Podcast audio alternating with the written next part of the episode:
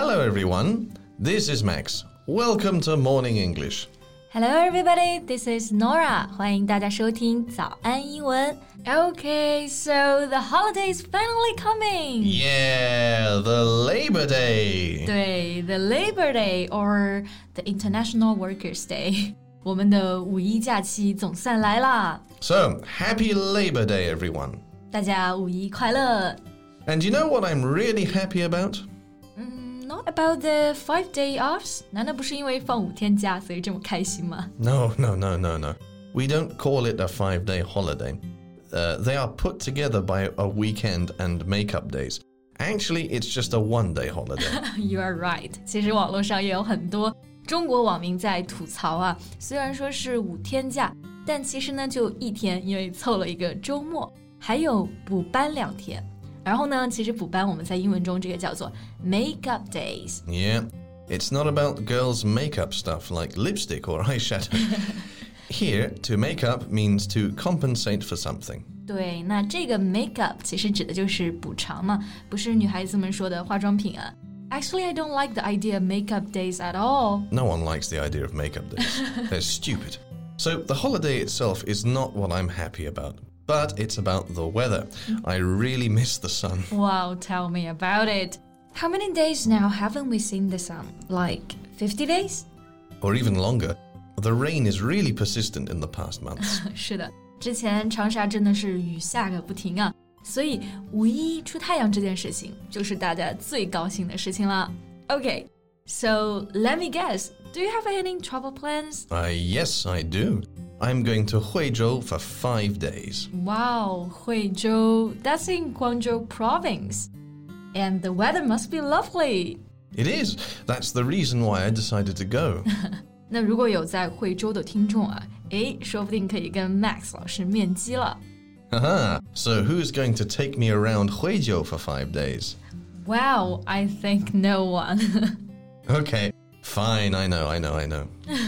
All right, since we're on the topic, why not talking about traveling and the holiday in today's podcast? Sure, let's get started. 在节目的开始，给大家送一个福利，今天给大家限量送出十个我们早安英文王牌会员课程的七天免费体验权限，两千多节早安英文会员课程以及每天一场的中外教直播课，通通可以无限畅听。体验链接放在我们本期节目的 show notes 里面了，请大家自行领取，先到先得。 Okay, so how about you, Norah? Any plans to travel? Oh, yeah, I'm going to travel back to my apartment and probably spend two days in the living room and two days in the bedroom, and the last day with my cat. Hmm, what a great idea!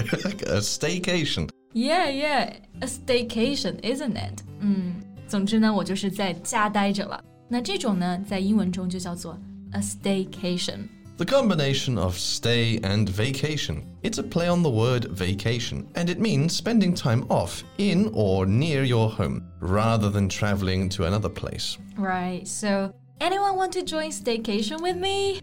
和我一起想宅家游的同学就可以在评论区敲个一，让我看一看啊。 I bet there are lots of people having staycations too. 因为真的外面太挤了。 Yeah, everywhere must be packed.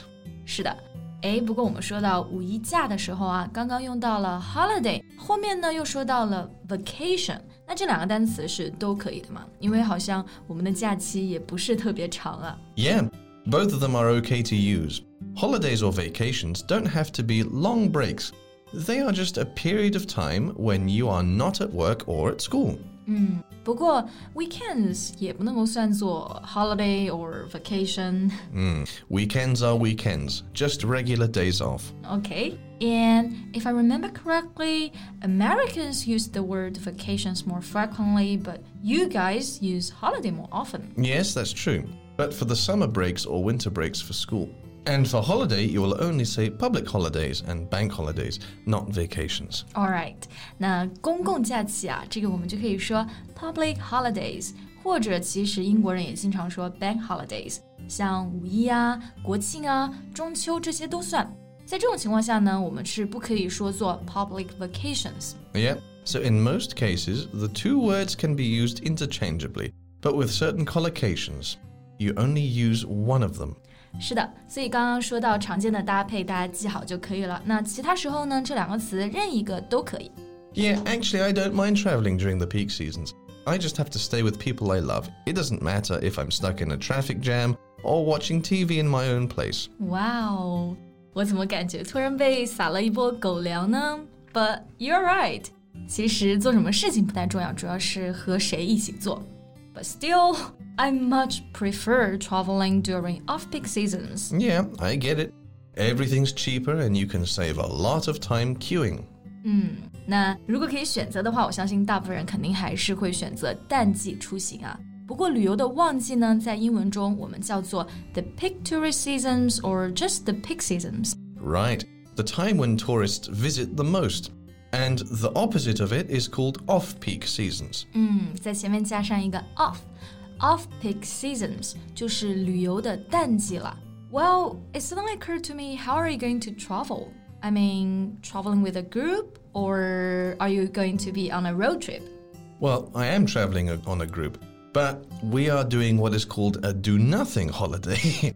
we are just going to wake up in the morning, grab a beer, and spend the rest of the day on the beach. Oh.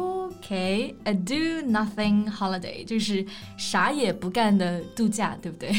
那这种情况下，严格意义上也不算是跟团游，也不是自驾游。Yeah, but I'm going to travel on a shoestring. I don't want to get ripped off when I'm traveling, so I always make travel plans in advance. Yeah, smart. That's very important as well. 提前做攻略才不会被坑 get ripped off. Yeah, and traveling on a shoestring really helps you to save a lot of money, so you can visit many other places. 是的，那刚刚讲到这个表达 travel on a shoestring，意思并不是说在鞋带上旅游啊，而是指的穷游 travel on budget，控制你自己的预算。这个呢，其实是最经济实惠的办法。Right. I remember hearing some Chinese students saying poor travel before, this actually makes no sense. 嗯，所以大家记住穷游正确的说法应该是 travel on a shoestring。OK，不要按照字面意思来翻译。All right, so how about packaged tours? Do you like it? Um, no. when everything's arranged, uh, you lose some fun. Exactly, I agree. 那 a packaged tour 这个 package 指的就是包装嘛，被包装好的旅行，也就是我们说的跟团游了。 Right. It is organized by a company at a fixed price that includes the cost of travel, hotels, etc. And also with a tour guide. That's also one advantage, right? 通常报了团之后，基本上就什么都不用想了，只要自己带人就行了。Yeah, but the disadvantage of that is you have to wake up at 6 a.m. every day. right, right. That's exactly the, the situation. Okay. anyway, about a road trip, I really love this way of traveling, but it really depends on where you are traveling to. 对，a road trip 这个指的是自驾游啊，因为大部分的旅途其实就是在路上嘛，不是去那些景点，所以并不是所有的地方都适合自驾游。 Right. The fun is always on the way. But if you are going to the beach like me, there is no point taking a road trip. Exactly. Okay, so hope you enjoy your holiday and trip then. yeah, and you too. And so for everyone else too. 是的，那么最后还是祝大家五一快乐。那我们今天的节目呢，也到这里结束啦。So, thank you so much for listening. This is Max. This is Norah. See you next time. Bye. Bye. 今天的节目就到这里了。如果节目还听得不过瘾的话，也欢迎加入我们的早安英文会员。成为会员，您就可以无限畅听我们每天一场免费的中外教直播课，以及两千多节原创系统课程了。今天我们限量送出十个七天免费试听权限，试听链接放在我们本期节目的 show notes 里了，请大家自行领取，先到先得。This podcast is from Morning English. 学口语就来早安英文。